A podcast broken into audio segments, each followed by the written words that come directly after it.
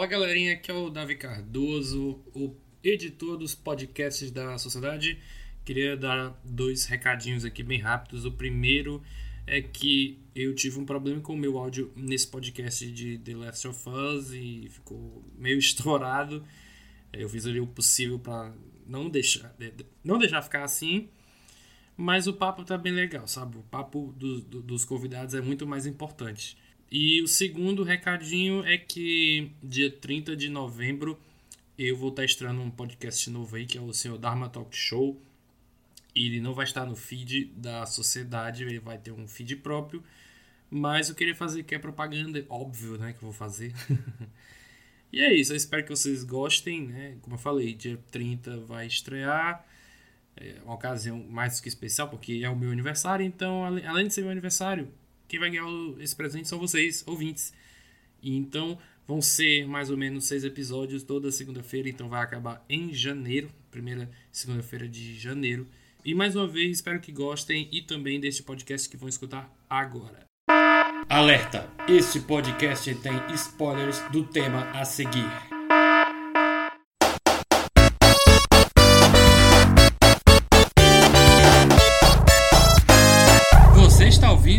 Zona da Colina Verde.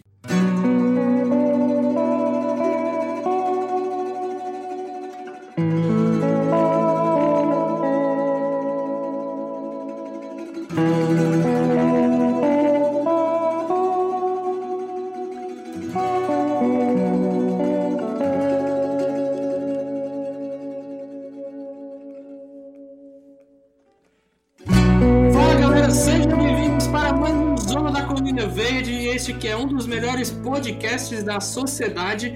E hoje, finalmente, finalmente, nós vamos gravar sobre The Last of Us Parte 2, um dos melhores jogos da vida que eu joguei, do ano, de tudo. E se Deus quiser, vai levar o Game Awards desse ano, já que o Cyberpunk 2077 não estará na, na, na lista, né? vai estar para 2021. Mas antes de começar, Anderson, o que você quer falar aí, cara? O Miranha é um forte candidato a ganhar o GOT.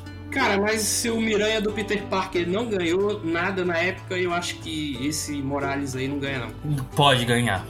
Eu digo isso porque já presenciei esse jogo tá fantástico. É, né? Se eu conseguir jogar ele, aí a gente pode fazer um cast depois juntando os dois jogos dos Miranha aí. E antes da gente começar, eu queria que os meus participantes favoritos se apresentem, por favor. Aqui é o Anderson e eu só quero falar que a Ab fez nada de errado. Será? Será? Eu sou Lisa Guerra, estudante de psicologia, e estamos aí para mais um cast com o Davi na Sociedade do Café. E aqui pela primeira vez o nosso querido Guilherme do finado Billycast, mas está com um projeto novo aí.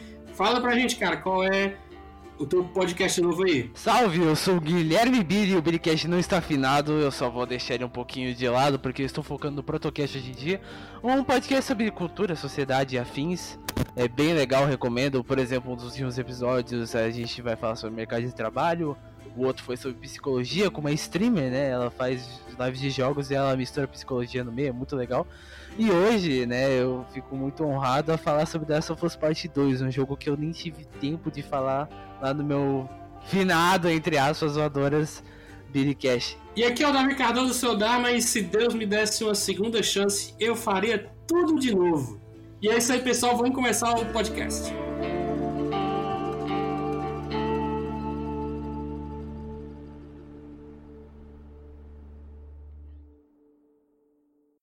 Welcome! Hey, mister!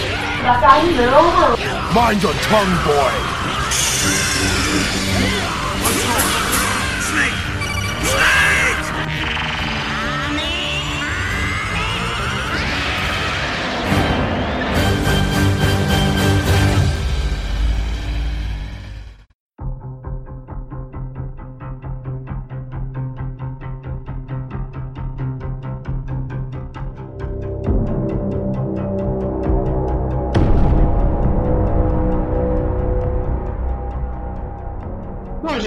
Começando aqui o sétimo, sétima edição aqui do Zona da Colina Verde.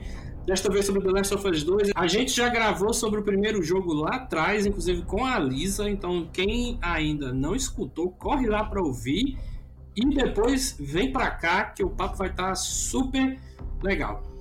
Antes da gente adentrar aqui no, no jogo, de fato, eu queria já pegar o Guilherme aqui, não em outros sentidos, mas para ele dar a sua opinião aqui geral sobre o que, que ele achou do segundo jogo Fala pra nós aí, cara. Nossa, é, é, muito engraçado, né? Uma opinião geral, sem nada, mais nada, ó, bem crua. É um jogo que é um, pra mim, é um primor absurdo técnico, é algo que dificilmente vai ser repetido na história dos videogames. Eu fiquei bem surpreso no tamanho da qualidade de trabalho que eles tiveram em cima, né? Seis anos de produção muito bem feitos. Pra trazer novamente aquela narrativa que tanto agradou a gente no The Last of Us, né? O primeiro lá em 2013 era com certeza um trabalho muito difícil, né? Uma sequência de um jogo tão aclamado quanto o The Last of Us, o, quanto o primeiro. E eu passei anos e anos de hype, eu sou muito fã do primeiro jogo, muito fã. É, The Last of Us 2 pra mim foi uma decisão final de tipo, ok, o PlayStation 4 vai ser o meu console briguei, o Xbox estava bem mais barato. Acho que uns 500 quanto mais barato na hora que eu fui comprar o meu PS4 em 2017. E, eu, e, a, e a, o cara falando na não, porque é muito mais legal o Xbox e tá bem barato, a gente tá acabando com o lote, mas cara, eu quero jogar The Last of Us 2 em 2017. Olha só como eu era ingênuo, pensando que o jogo ia sair ano que vem, 2019, né? E devo dizer que quando o jogo saiu, é pela primeira vez na história consegui jogar um jogo do lançamento, assim, fiquei muito feliz, eu não sou disso. Mas, e cara, na moral, que experiência. É, para mim eles melhoraram muito o primeiro jogo em questão de gameplay. Realmente você tem um, um prazer jogando. Você, você pode ligar o videogame só para jogar o The Last of Us 2. Eu não sentia tanto isso no primeiro, né? Isso é muito importante. E acho que ele teve uma mudança de, na, na narrativa que ele criou quase um mundo, né? Ele criou realmente um mundo conciso com sociedades, então ao passar das fases você pode encontrar locais secretos assim e, e, ver histórias de viajantes e elas se encontrarem ao estilo bem System Shock, né, que ele criou essa forma de de jogo onde na época eles não tinham como contar a história visualmente, né, mostrando a, a nave se destruindo e eles simplesmente colocaram como se tudo já tivesse passado e seu personagem estivesse lá vendo toda a história, né? E ele consegue tocar em assuntos muito pesados e que refletem muito a nossa sociedade agora, né? Tipo, desde religião, né, de fanatismo, de é, sabe, ideologias pró ideologias. Eu acho que foi uma expansão muito certeira para o segundo jogo. E também teve uma coisa maravilhosa que foi, né, dois protagonistas no jogo, né, no jogo. E a gente vê sempre trocando de lado, né, fica naquela incógnita, né, de quem é o vilão, quem é o bonzinho. E no final conseguiu fazer uma obra-prima dos videogames, né, misturando muito bem uma criação de mundo espetacular, né, uma uma todo o jogo é extremamente bem feito, extremamente polido gameplay absurda, junto com narrativa muito boa, né? Tentando mudar bastante da coisa do primeiro jogo e fechando muito bem o arco de uma história, né? Eu não, eu não consigo mais imaginar agora The Last of Us 1 sem The Last of Us parte 1 sem o parte 2. Olha, cara, eu só queria dizer que eu concordo com você quando disse que você comprou o PS4 só para jogar o The Last of Us 2, porque também foi a minha escolha. Eu lembro que é, eu já sabia que o jogo ia sair, também fui iludido como você, achando que ia sair, sei lá, três anos atrás. Mas ainda bem que não saiu, porque eu não tinha emprego três anos atrás. Eu fui, né, tem um estágio e eu, eu botei na minha cabeça, ó, eu vou juntar a grana aqui, já que eu tô. Vou receber salário atrasado mesmo de três meses, eu vou pegar uma grana aqui, vou dar de entrada, vou comprar o PS4 para poder jogar ele, né? Além de que eu, eu joguei o, o primeiro de novo pelo PS4 é, a segunda vez pelo PS4, no caso. E maravilhoso, eu já adoro o primeiro, era o meu jogo favorito, assim como o, da Lisa. Aliás, eu não sei se ainda é o melhor jogo para ela, vou já perguntar. É, mas eu já comprei justamente esperando este momento maravilhoso, né? Eu ficava ansioso a cada notícia que saía do, do game. E quando quando disseram que o jogo ia sair agora, agora não, né, que já passou, mas que sairia acho que em fevereiro, eu já tava maluco. Fiquei, minha nossa senhora, vai ser logo quando eu for sair do estágio, essa porqueira vai sair. E aí eles adiaram mais uma vez, né? Isso aqui foi para junho, no caso, né? De que estavam tendo problema com a pandemia, ou porque iam terminar de polir o jogo, e aí eu fiquei, pô, tá, tá certo, pode ser que até lá eu arranje um emprego. Continuei sem ter um, mas eu, eu usei o dinheiro do, do auxílio aí para poder ajudar, ajudar no, no, no, pagamento aí com o meu irmão. Mas sim, mas dando uma opinião geral do jogo, cara, que game maravilhoso. Eu, eu, eu acho que tudo que eu esperava, né, todas as minhas expectativas, elas foram é, correspondidas sabe? Eu tinha pegado um spoiler porque um maldito jogou lá um chat de uma live que eu tava vendo. Acabou se concretizando, que era a morte do Joel, mas, cara, mesmo assim me pegou de surpresa, já foi no começo do jogo. É, essa morte, ela tem uma consequência até o final, né? até porque o tema do jogo é vingança, né? Então, claro que ela teria essa consequência, mas o fantasma do Joel, ele percorre também com a, com a, com a, a Ellie, né, com a própria Abby também, né, o fantasma dele tá lá, tipo, uma mão dele tá com a, com a Ellie e a outra mão tá com a Abby, assim, meio que, sei lá, do além, tentando fazer com que as duas, sei lá, não, não se matem, né, mas, enfim. Eu queria perguntar agora pra Lisa, e aí, Lisa, você, você poderia responder também se o primeiro ainda é seu jogo favorito ou se já é o segundo, mas também é, adicionando a isso suas opiniões gerais do jogo e aí depois a gente passa para o Anderson e aí em seguinte já começamos a destrinçar o jogo. Então, uh, é muito conflituoso isso, assim, de me perguntar se o 1 ou o 2 ainda são meus favoritos. Acho que também por causa do, do fato do 1 ter muita memória afetiva, assim, comigo. Foram muitos anos jogando e rejogando e, e criando teorias sobre de como seria o 2. Então, acho que talvez por causa disso ainda seja o 1 meu favorito. Mas eu acho que é só questão de tempo até eu também criar mais memórias afetivas com o 2, porque racionalmente, tirando essa parte mais da emoção, eu entendo que foi assim. Acho que o melhor jogo que eu já joguei na minha vida em termos de jogabilidade, gráfico não preciso nem comentar, acho que é senso comum aí que, que o gráfico de The Last of Us está indescritível, acho, na minha opinião. E história, né? Ah, que história. Eu até demorei depois do lançamento para jogar um tempinho. O Davi sabe que eu me enrolei bastante, mas é porque eu queria tirar um, quando eu tivesse tempo realmente para imergir no jogo, para me conectar e para ficar 100% ali inteira jogando, né? Foram bastante tempo de espera. E valeu a pena, eu acho que valeu a pena cada segundo e inclusive no final eu tive um sentimento muito conflituoso também no final, porque eu não sabia se aquilo era frustração, se eu não tinha gostado do jogo ou algo assim. Aí eu fui dormir com aquilo na cabeça, assim, com, nossa, mas por que, que esse final me deixou desse jeito? Aí eu fiquei um bom tempo pensando e eu vi, nossa, mas na verdade eu acho que o jogo quis me botar em certas posições de frustração e eu acabei caindo, então eu achei isso também genial. A forma com que o jogo me fez entrar ali e sentir. E não terminar o jogo de forma. Como eu posso dizer? Terminar ele de uma forma tão marcante ao ponto de eu também me sentir afetada, assim como a Ellie se afetou no final. Enfim, foi um, um sentimento de transferência ali muito forte.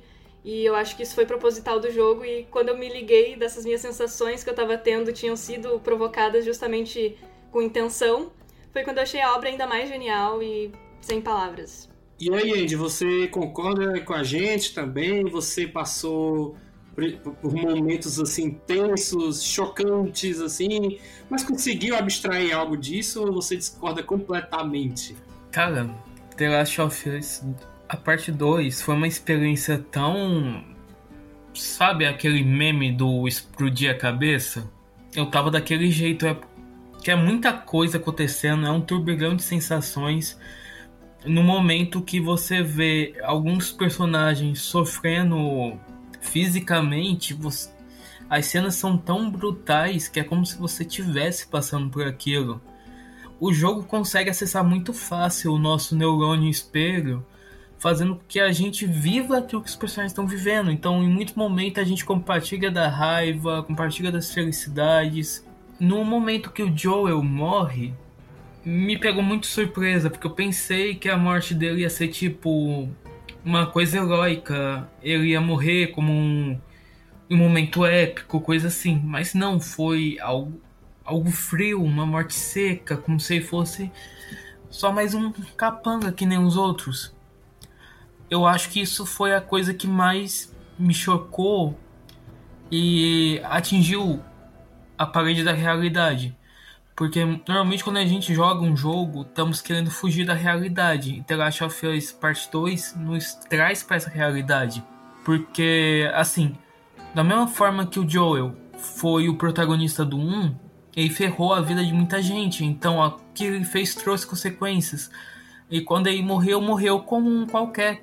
Aí depois, você tá jogando, de novo a questão da realidade vindo você mata um inimigo, os outros sentem a morte daquele amigo, quer se vingar e tudo mais. Então o jogo conseguiu faz, quebrar aquela ideia que cada pessoa dentro do jogo é só um personagem qualquer que tá lá só pra levar tiro. Não. The Last Us Part 2 faz a gente começar a pensar que todo personagem que tá ali tem uma história. Mesmo a gente não vendo essa história, eles têm amigos, têm família e tem todo um background por trás. E em qualquer momento, por, pelo que aconteceu com o Joel, em qualquer momento, um familiar daqueles personagens pode surgir para matar ele ou coisa assim. Então, The Last of Us merece até demais o GOT desse ano.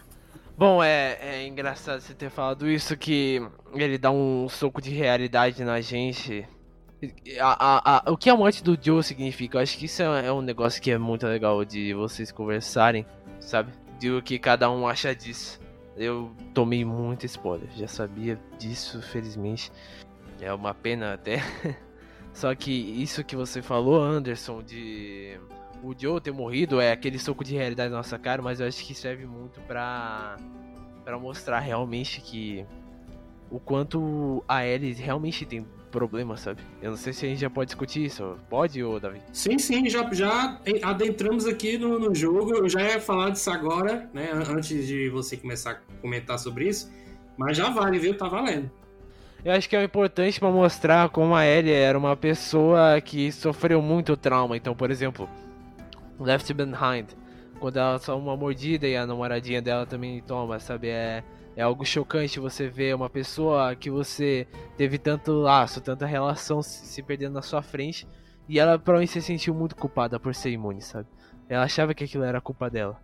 Eu tenho certeza que ela ficou com isso na cabeça dela por muito tempo. Então, ela foi. A, perdeu a mãe já, não mal conheceu a mãe dela, ela deixou ela com a Marlene. E a Marlene, que era uma pessoa que ela tão apegada, literalmente dá ela na mão de traficantes pra ir no, ir no congresso, que seria logo ali chega lá está todos mortos e você e eu tenho certeza que é muito legal a gente jogar isso na visão do Joe e com o tempo ele ir aprendendo junto com ela, né? Isso é muito importante.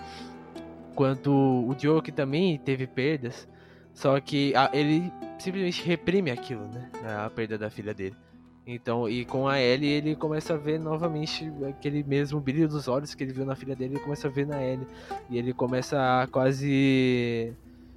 sabe, como um cara que não sabe é, execrar seus sentimentos, ele reprime. Então, por exemplo, quando finalmente conseguem chegar nos vagalumes, o Joe, com um ato egoísta, não deixou ela ir embora. Ele matou todos, sem dó nenhuma, nenhuma piedade. Ele matou o que seria a mãe da Ellie, que era a Marlene.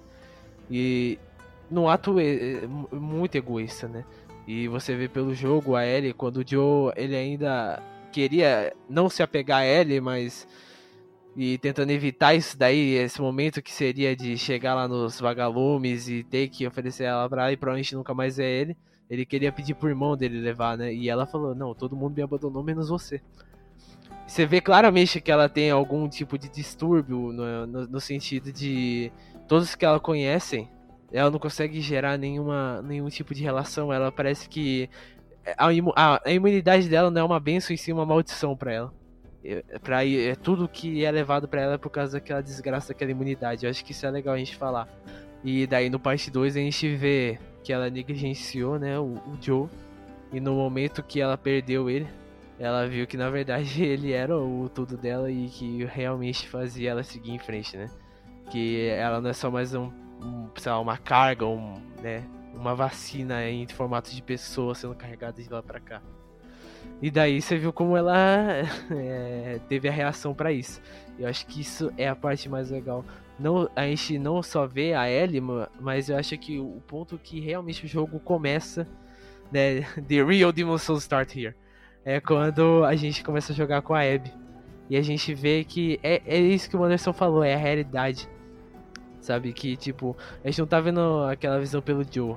A gente tá vendo por uma pessoa que realmente tem problemas, sabe? Que nunca foram tratados.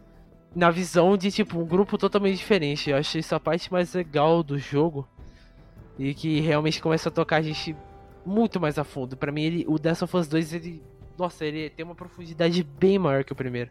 Não sei se vocês concordam. Não, eu, eu concordo completamente com o que você falou. Eu só queria passar a palavra para Lisa, porque eu acho que ela é a melhor pessoa é, para nos explicar aqui, né? Já que ela estuda psicologia, ela pode falar um pouco aí, uma, fazer a análise da Lisa Guerra sobre a personagem da, da Ellie, principalmente nesse segundo jogo, em que a vingança toma ela de conta assim de uma forma inacreditável, né?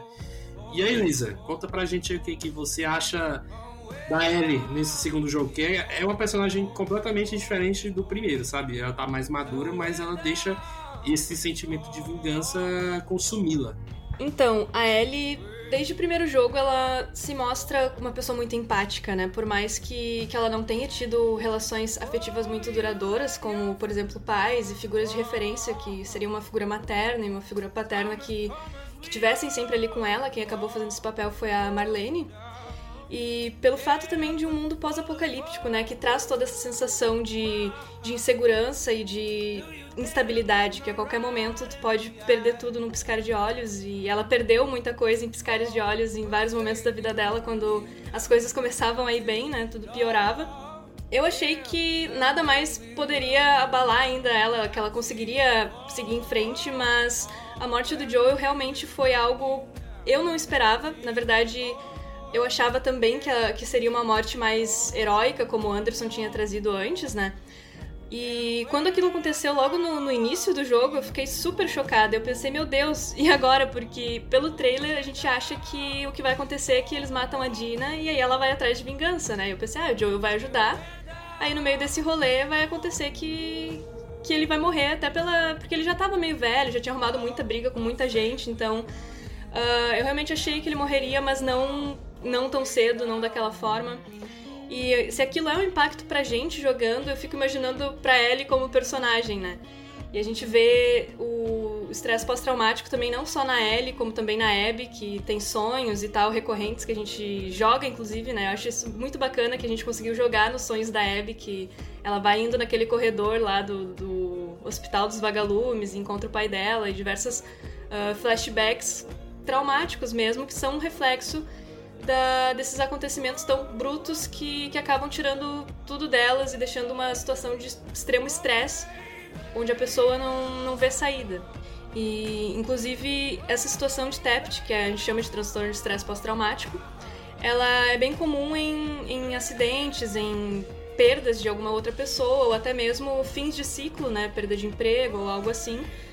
E Obviamente, num cenário pós-apocalíptico, não vai ter um, um, apoio com um psicólogo ou alguma coisa assim, então eles acabam tendo que ir curando as suas feridas na, na marra, né? E deixa muitas cicatrizes. A própria tatuagem da Ellie já é uma coisa muito simbólica do quanto ela precisa precisa lidar com a dor, precisa esconder a dor e precisa seguir em frente, apesar de tudo, né? Que a tatuagem dela esconde a cicatriz, né? Então eu acho que eles trouxeram toda essa, essa fragilidade muito bem. Inclusive, os, os, surtos psicóticos ali que ela tem no mais pro final, eu acho que é justamente por ela não conseguir mais deixar isso ir, né? Então, o jogo inteiro ela acaba ficando com essa obsessão da vingança, justamente por, pelo, por esse rancor de o mundo sempre tá tirando dela, tirando, tirando, por mais que ela queira se doar. Ela tentou desde o primeiro jogo, ela queria se doar, ela queria ser a cura. E parece que a frustração de não conseguir nem se doar, ela não consegue fazer nada, ela não consegue ter um vínculo, ela não consegue doar ela mesma para alguma causa que ela acredite ser maior. Então é como se ela tivesse extremamente amarrada numa realidade super dura. E isso faz a personagem ter todos aqueles surtos. Então eu acho que é muito incrível a forma que o jogo faz também a gente ver isso. E não ver isso apenas na visão da Ellie como como é Guilherme, desculpa. É, é isso aí. Como o Guilherme trouxe antes que que a gente também joga na visão da, da Abby, tem uma noção de mundo mais completa nesse The Last of Us Part 2. E isso nos demonstra também que não existe herói ou vilão, né? São várias questões que cada pessoa tem e que cada um acredita que tá fazendo certo e que cada um vai atrás e, e tenta se virar como dá. Então eu acho isso incrível e eu acho que quem realmente queria que a Ellie tivesse matado a Abby essas coisas assim, quisesse que ela concretizasse a vingança dela, eu acho que não, não conseguiu aproveitar realmente toda a experiência do jogo, porque eu acho que o intuito principal realmente era tentar fazer a gente enxergar esses dois lados e que as coisas são muito mais complexas do que a gente imagina. Porque no começo a gente odeia a Abby. Eu, pelo menos, no início do jogo, eu tava odiando ela. Eu queria catar aquela menina, eu queria acabar com ela no início da gameplay. Mas o jeito que o jogo desconstrói esse sentimento de raiva não só na Ellie, que no final ela acaba deixando aquilo ir, não só na Ellie, mas na gente também, é uma coisa muito linda de ver isso, de ver isso acontecendo progressivamente ao longo do, da gameplay. Eu ouvindo a Lisa falando, tem duas coisas que me veio à mente. Um fator que eu achei bastante interessante no jogo é que no primeiro encontro das duas, a gente tá usando a Abby para poder enfrentar ela. Então a heroína do jogo tá sendo a vilã, assim por dizer. Tanto que naquele momento tem toda um, uma construção parecendo que é a luta final, final boss do jogo. Até pensei que já tinha que depois dali ia acabar, mas que nada, teve muito mais. E outro detalhe que eu reparei bastante no jogo é que a ele ela não conseguia tocar a música que o Joel tocou pra ela, aquela primeira música. Ela começava a tocar, chegava em um ponto parável toda vez que ela tentava tocar de novo, ela ia um pouquinho mais além. Aí no final do jogo, ela não consegue terminar de tocar pela falta dos dedos. Essa questão da música ficou parecendo como se a vingança dela tivesse levado a nenhum lugar. Então dá, sei lá, uma sensação de vazio em terminar o jogo com ela não conseguindo completar a música. Cara, é muito bom isso aqui. ah, eu, nossa, cara, como The Last of é, é, é, realmente muito bom. É, e tipo, dá pra ver que ela tenta uma coisa. Meu pai acabou falecendo no mês passado. E devo dizer que o The Last of Us e o Dead Space, principalmente o Dead Space 2, eles são um dos melhores jogos que retratam o luto. O, o The Last of Us, eu, eu devo dizer que encontrei uma coisa em comum com a Ellie desse sentimento de alguém muito importante morrer aqui. Quando você tenta aquele vazio, é algo indescritível. E quando eu lembrava do jogo, eu falei, putz, eles retrataram muito bem o que é isso. Com o diário da Ellie, ela tentando, ela tentando desenhar a cara do Joe e não conseguindo. Quando sempre na sua cabeça fica uma das últimas coisas que ele falou para você, sabe? E na cabeça dela ficavam as músicas, né? If I ever were to lose you. E ficava muito na minha cabeça exatamente isso. Eu, eu fiquei incrédulo o quanto é parecida essa sensação. E é, é, é, quando ela tá no, bem no finalzinho do jogo, né? Quando ela já passou o terceiro time skip, sei lá, não, tem bastante time skip. Quando ela tá com, a, com o JJ. E quando ela dorme com ele, ela diz no diário, né? Essa foi a primeira noite que eu não consegui lembrar dele. E eu tive essa mesma sensação, sabe, uns dias depois da morte do meu pai, tipo, tá, ok, eu consigo viver minha vida sem... Quando ela vai lá no. Na, colocar os bezerros no celeiro, as ovelhas, não lembro o que que era, carneiro. Mas cai uma pá e ela lembra, né, da, da Ellie batendo com a Abby batendo com um taco de golfe na cabeça do Joe. Sabe, eu ia na padaria e eu lembrava de momentos com ele. Eu, qualquer lugar que eu ia na rua eu lembrava dele. Era um negócio muito absurdo, sabe? É como se você tivesse uma presença que não está lá. E o jogo ele passou isso muito bem na questão da escrita do diário. Isso é uma coisa que a gente pode até brincar depois. É. Eu gravei um protocast sobre como formas de contar história, storytelling, narrativa. Chamei um, né, um cara para falar de cinema, literatura e um para falar sobre videogame e os dois hosts, né, eu e o Matheus. E eu tava conversando com um amigo meu, o Felipe Porco Conceitual, ele sabe bastante de cinema, e ele tava falando da questão das Last of Us, né? De como os videogames contam narrativas, né? Através de mecânicas e tudo mais, e o Last of Us ele ignora isso. Pra, ele, ele conta a história de uma forma bem já batida, não exatamente batida, né? Como se estivesse pedante, mas uma forma que a gente já conhece bastante, né? Uh, bem cinematográfica, só que um ponto que eleva isso bastante, como que a gameplay é implementada nisso? E, e, pou- e acho que o o Last of Us 2. Vocês acham que é um, um ponto fraco dele, sabe? Ele não implementar mecânica pra evoluir essa narrativa, por exemplo, do luto, da Abby, por exemplo, que a Lisa falou que a gente entra no sonho da Abby, ela sentindo toda aquela culpa, né? Que quando ela vai lá no hospital, ela vê o pai dela morto e quando quando ela deixou de salvar os meninos, né? Negligenciaram aqueles dois serafitas, né? Do, daquele culto extremista, né? Lá da, dos Wolves, né? Contra os serafitas. Ela vai lá e nesse sonho, em vez de ver o pai dela morto, ela vê os dois moleques enforcados. Daí na manhã seguinte ela vai resgatar eles. E acho que isso é um momento muito legal, sabe? Você tá correndo naquele corredor, aquele som e toda aquela ambientação totalmente mudar. Eu acho que isso é um dos pontos mais fortes do jogo, sabe? Vocês acham que faltou isso The Last of Us pra ele ser perfeito, assim? Olha, pra mim o jogo ele é perfeito. ele é excelente. Eu acho que por conta da temática dele ser vingança, puramente vingança, eu, eu acredito que o, o- o- Acho que é Neil Druckmann, o, o cara que fez o jogo. Eu acho que ele pontuou durante o game, né? As 25 horas, né? 25 ou 30 horas de jogo, ele pontuou em momentos chaves, né? Que. Aquele, aque- aqueles, aquelas cenas justamente onde é, é tratado o luto. Né? E aí, como você pode até achar que é pouco, talvez até seja mesmo de propósito, porque ele quer que você esteja na pele da, da personagem, seja da Ellie ou da Abby, né? Ele, você quer, é, ele quer que você esteja no papel da, da Ellie, e a, a, a Ellie tá querendo vingança, você também quer vingança.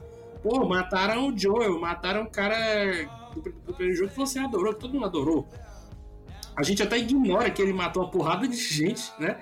Até alguns inocentes, assim, pra poder salvar a Ellie.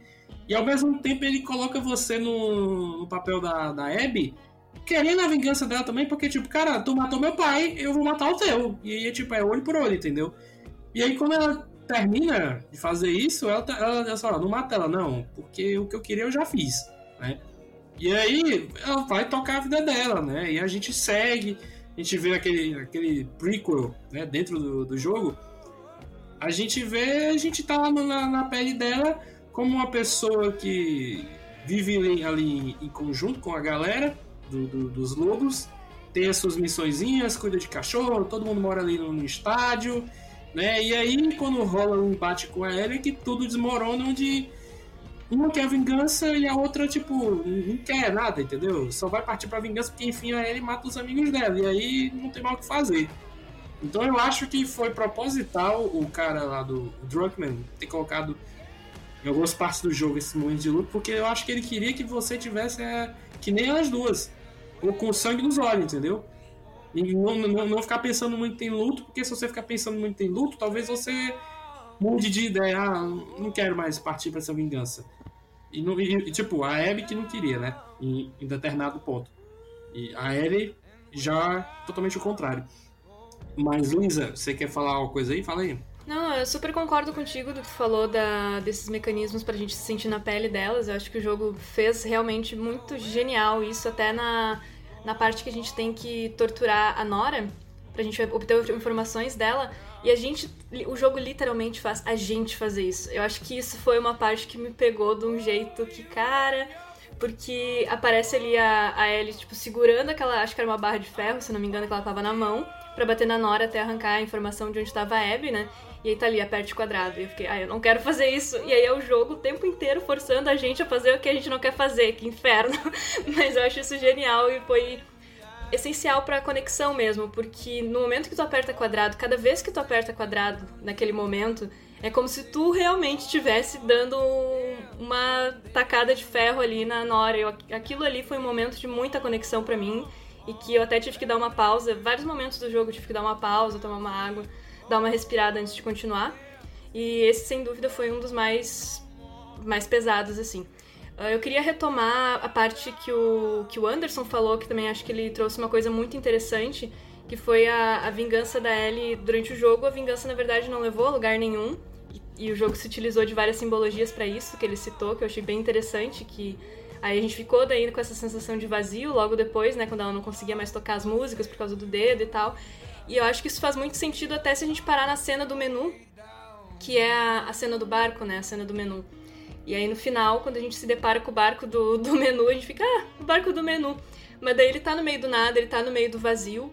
E aí ela, ela olha pra, pra Abby e diz, eu não posso deixar você ir. Aí fica com aquela sensação de, ah, puta merda, Ellie, entra na porra do barco e vai, sabe? Mas aí o momento da luta delas eu achei muito simbólico com isso que o Anderson trouxe, porque é um momento que tem as duas ali, a Abby querendo seguir em frente, querendo ir, querendo fugir, querendo sair dali, e a Ellie presa naquela vingança de não vou deixar você ir, e o resto tudo vazio. Elas estão simplesmente no vazio, um vazio absoluto, só tem as duas ali. E aí tem aquela luta que, meu Deus, não tem nem o que falar, aquela luta super chocante com várias reviravoltas, assim, que a gente fica, meu Deus, vai morrer tal, meu Deus, vai morrer outra, meu Deus, não quero matar ela.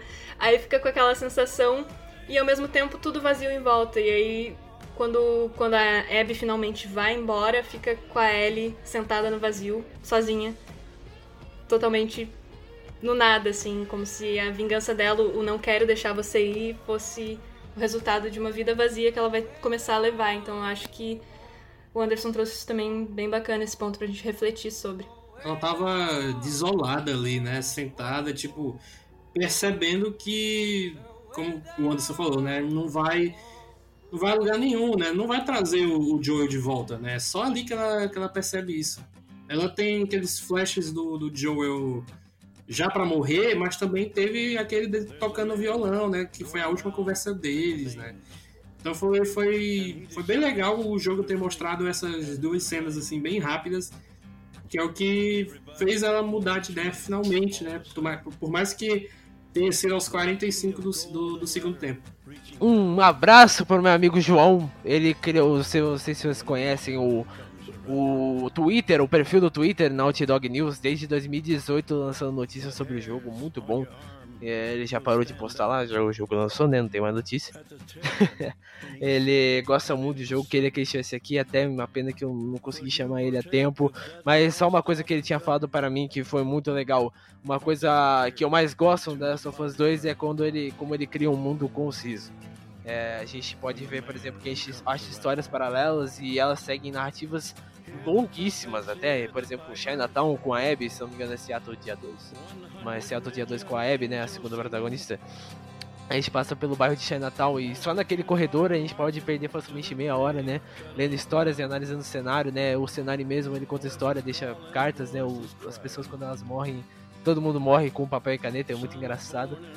E só que cria um ambiente fodido, incrivelmente conciso e, cara, te dá uma sensação de de terror, às vezes, não de terror, mas tipo, você sente que ele não tá vivo. E, e eles são usados para muitas vezes analogias com a narrativa principal. É, o aquário, né, que a gente pode ver lá com a Abby e o Owen, né, quando eles vão explorar lá naquele momento muito lindo. Foquinhas tristes. É, que a gente encontra um pai, né, que tava com seus dois filhos. Isso de vários no jogo, né? Incontáveis. Se eu me engano, mais de 10, 20, não sei. Depois eu posso buscar mais exemplos. É, que um, a gente vai analisando a história, tem o, o aquário tá todo pintado, né, com giz de e tudo mais, e pelas cartas, e tipo, a gente entra numa um lugar onde seria tipo a sala, né, a, o que eles usaram de casa, né, lembrando que todo lugar tá bem desenhado, né, o, um pai pelo a mãe, a gente vai descobrir depois que a mãe, que a esposa, né, dele, esses dois filhos morreu para um serafita um lobo, eu não lembro, mas um dos filhos, o mais velho e o mais novo, né? O mais novo é bem criancinha mesmo, acho que tinha 4, 3 anos, pelo que dá pra entender pela grafia dos desenhos, parecia bem infantil.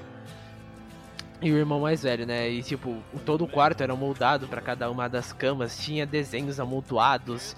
É, é incrível o tanto de detalhe que e aquilo conta história, não é detalhe avulso, não é detalhe pra mil perdões até se não poder falar isso, mas tipo, gráfica, sabe? Não é só para as pessoas ficar tirando print e falar que o jogo tem tal nota merecida por causa que, sei lá, tem um lugarzinho, nossa, que a grama entrou por aqui por causa que veio dali, não sei o que, né? Isso, eles realmente contam uma história, está servindo de alguma coisa na, na narrativa. E o filho mais velho entrou pro Serafitas. Ele chamava o pai dele de bundão. Por causa que. Ah, se eu me engano, os militares que mataram a esposa dele e a mãe deles, né? E ele falava que ele deveria ter ido atrás de quem matou a mãe dele. E que os Serafitas sem, realmente tem um caminho pra eles, né? Daí no final tem até aquela, aquele desenho, né, dos Serafitas, que é bem parecido com a Marker do Dead Space até. E ele, e ele levou o irmãozinho dele junto. E ele reclamava na, na carta: você vai ficar sentado aí o dia inteiro só né, nessa poltrona velha. A gente quer mais alguma coisa pra vida no- e nós vamos, né? Qual que é a frase dos Serafitas, cara? Eu nem me lembro, mil desculpas. E daí você encontra o, pai, o corpo do pai morto. Ele tá abraçado a essa carta. É uma cena muito pesada e triste. E a Abby e o Owen vão lá de zoeira. Tanto que o Owen até brinca com o esqueleto e tudo mais. Mas a gente passa por várias vezes aí, a gente vai estendendo a história, né? E, e é, é uma clara mensagem pra Ellie, sabe? Um pai que não se deixou levar pela vingança de um ente querido dele ter morrido, sabe? Ele se importou com a família dele e quis continuar cuidando dos filhos dele. E a gente vê que o filho dele foi pro outro caminho, né? E a Ellie, quando ela tava com uma família estável, tudo certo lá no final do jogo com o JJ e tudo mais. Em vez de ficar com a família dela, que era o que importava, né? Realmente ela encontrou uma pessoa que realmente ama ela e, e eles construíram uma família junto, é maravilhoso. Só que aquele ímpeto de vingança, né, com o Tommy, né, o tio dela, o tio entre aspas, né, chegando lá e oferecendo, ó, eu sei onde tá a Abby, se você ainda quiser vingança, depois de anos e anos e anos, ele tá literalmente cego por vingança, né, vocês notam isso, mancando, saiu de Jackson, pelo, pelo que dá pra entender, até se separou da Maria, né, toda aquela comunidade que ele tinha criado foi jogada fora pela, pela cegueira da vingança, e a Ellie, ele vem buscando a Ellie, né, para conseguir chegar até a Abby novamente. E a Abby fica naquela. Ela não decidiu ficar igual aquele cara do aquário e realmente ligar pro que importa, né, que é para as pessoas que te amam. Ela foi atrás da vingança e ela realmente perdeu tudo, né? Além de nunca mais poder reencontrar o Joe e reprimindo aquela sensação em sanguinolência e matando os, ami- os amigos e entes da- de quem matou o pai dela, né? Ela, além disso, quando o Anderson falou, além de ter feito tudo isso, não ter levado a nada, nem aquele único momento que ele conseguia, ela conseguia se conectar com o Joe, que é cantando a música dele, né? Que ela ensinou pra ela, o If I What to Lose You. Nem isso ela conseguiu, né? Perdeu a Dina, o JJ, e até a única coisa que lembrava ela do Joe, que é cantar a música dele. Pois é, cara, é, tudo que você falou aí já deu um bom resumo sobre o jogo, mas o nosso querido amigo Anderson quer falar um pouco aqui. Fala aí, cara. Quando a Lisa tava comentando a batalha final, só me lembrava da cena da Abby mordendo a mão da Ellie. Aquele momento dos dedos doeu em mim. Dá agonia até hoje só de me lembrar. E aproveitando o que o Guilherme tava contando, é muito legal como mostrou que essa vingança da Ellie não servia de nada. Melhor, como que vingança é uma coisa que não serve. Porque muitos jogos retratam isso como assim: alguém morreu, a outra pessoa sai por vingança, mata zilhões de pessoas e fica feliz da vida depois, tem um final feliz e tudo mais. Só que a gente sabe que não é assim. Tudo traz consequências e as consequências aconteceram em The Last of Us Parte 2. Um amigo meu disse que achou o jogo fantástico, mas achou o final uma merda pela por ter sido daquela forma que acabou. Eu fiquei assim, tá, mas por que achou uma merda? Porque não quis encarar como que é a realidade do mundo? Porque afinal é isso que o jogo trouxe. Trouxe a realidade, não é um jogo retratar a vingança, tá indo por muito pro ficcional. É que nem a gente viu na animação do Dragon's Dogma, que saiu no Netflix uns meses atrás. O protagonista foi atrás de vingança contra um dragão. Aí o dragão falou pra ele: O que, que adianta? Eu sou um dragão, matei porque é meu instinto. Então, já indo- a segunda coisa assim, de ficção que tá retratando essa visão mais realista sobre isso. E tem muita gente que ainda critica, porque não vê essa construção, não vê que não adianta. E The Last of Us Part 2 tem uma coisa muito forte porque temos dois lados da moeda sendo mostrado diretamente. Não é que nem, por exemplo, o Dragon's Dogma, que só mostra o outro lado da moeda no último episódio durante os 15 minutos finais. Eu acho, sinceramente, que o mundo não estava preparado pro The Last of Us. Não, mas e aí, galera? É, uma coisa que a Elisa falou que eu fiquei em dúvida até, vocês acham que realmente a Abby conseguiu ir pros vagalumes? Você acha que o barco tiver parado lá é sinal que ela conseguiu chegar lá?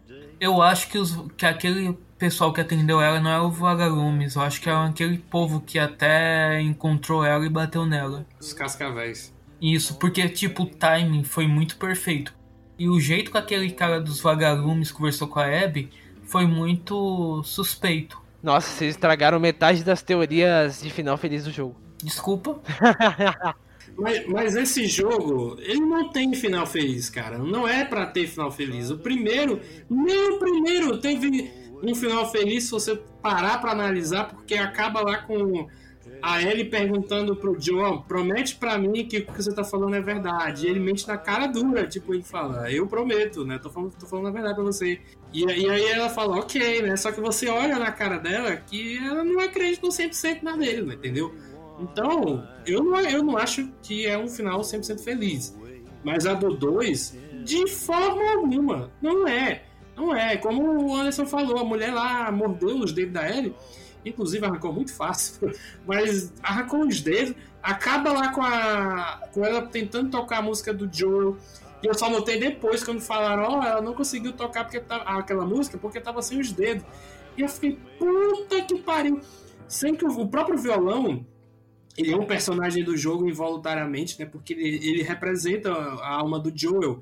Tanto é que o jogo começa com a, a primeira cena é o violão e ele acaba com o violão, né? E a Ellie indo embora lá na, naquele campo ali, em direção à floresta, tipo, aceitando que já, tipo, o Joel se foi realmente, entendeu? E ela tem que tocar a vida dela. Só que no final, eu, eu, o final que eu vou falar, tipo assim, é um final merda. Não, não, não é no sentido de ser um final ruim. Diferente do amigo do, do Anderson. Eu digo final merda porque a Ellie tá sozinha. E é tudo que ela não queria, entendeu? Ela perdeu a Dina, a namorada dela, que a gente não chegou a mencionar. Mas ela é uma boa personagem. Nossa, como eu torcia por essa menina. Eu não queria que ela morresse, graças a Deus que não morreu. É, ela perdeu o, o bebezinho lá. É, perdeu, entre aspas, a família dela, que seria a família do, do Joe. Perdeu todo mundo, sabe? E por favor, não façam um The Last of Us 3, eu acho que não precisa, sabe? Tipo, ah, mostrando o que, que vai acontecer com a, com a Ellie agora, tipo, Ellie com 40 anos de idade. Não. Eu acho que já, já deu. A não ser que tenha uma ideia muito foda, assim, entendeu? para fechar a trilogia no estilo Planeta dos Macacos do, desse do Andy Serkis, né? Aí beleza, né? A Ellie morreria até no final, assim, eu já prevendo aqui o que, que eles iam fazer. Mas eu acho que dá pra encerrar no 2, né? É, Anderson, o que, que você ia falar? Desculpa, Anderson, na moral, mil desculpas mesmo. É uma coisa que eu acho que não dá pra falar depois. É, junto com essa coisa da Abby, se ela conseguiu ou não ir pros Agalumes e das Sofas 3 e tudo mais. Quando a gente joga com o time skip da Ellie com o cabelo chanelzinho, ela não usa a pulseira da Dina. Mas quando ela chega na casa, ela usa. Muita gente diz que a Dina talvez tenha ido pra Jackson e, sabe, tenha porque ela não ia ficar sozinha no meio do mato. Né? é, e talvez elas se encontraram. Tem muita gente que teoriza isso. Vocês gostam de imaginar isso? Olha, mais uma vez, eu, eu não, não tem final feliz, cara, pra esse jogo. Não tem. Já... Não, elas se encontraram e outra foi embora. Não é final feliz, né?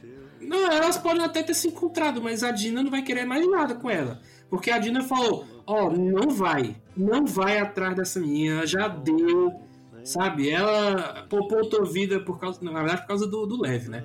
Mas poupou tua vida, estamos aqui vivendo numa boa. Só que pra ele não tava, né? O bicho lá, um balde caiu, sei lá o que, é que aconteceu, e ela teve um flash do Joe apanhando lá. Então pra ela não tava nada bem. Ela, ela tinha, pra ela tinha que se resolver, ela tinha que voltar para resolver, mas a Disney falou, não vai.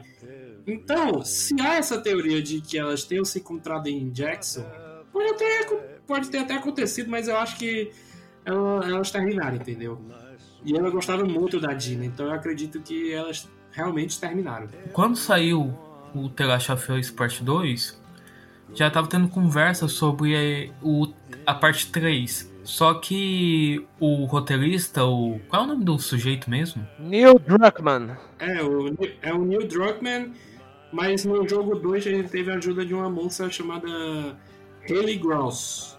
É, ela, é, no primeiro jogo era o Bruce Straley e ele acabou saindo que ele não concordava, né, com uma sequência. Então, um homem drogado aí, ele disse que...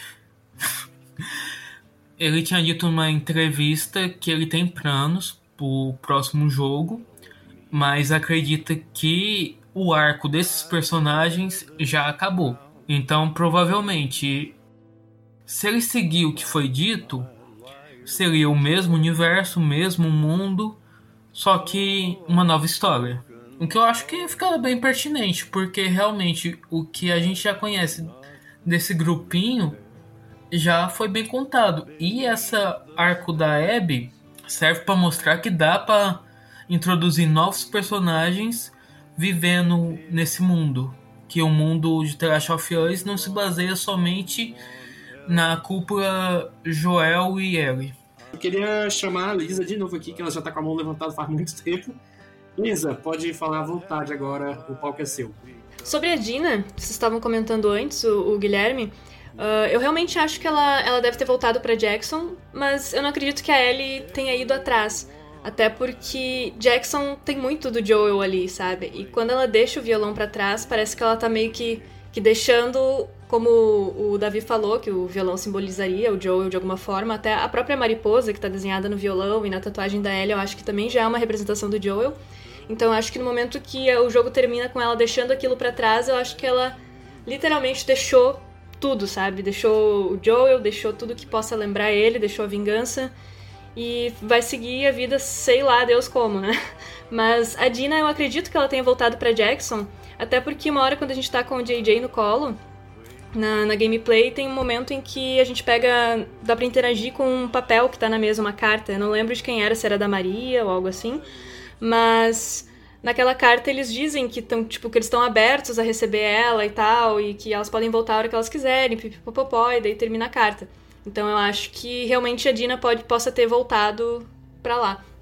Então e sobre o terceiro jogo que vocês estavam discutindo agora, eu fico bem dividida sobre querer ou não uma segunda parte, uma terceira parte, mas eu, eu acredito que, que eu quero sim com a Ellie como arco pelo carinho pela personagem, mas eu entendo que talvez não possa tem muita chance de estragar também, né? A gente sabe que quando começa a alongar demais já não não fecha muito bem as coisas, até porque já tá super bem construído, super fechadinho e redondo a história e tal mas uma boa parte de mim fica querendo saber o que vai acontecer depois e, e querendo descobrir como que ela vai lidar com tudo isso, porque o primeiro jogo falava de esperança, né, uma cura, falava de, de vínculos, daquela da relação dela com o Joe se estabelecendo, e foi um sentimento... Esperança é um sentimento muito forte, assim como vingança.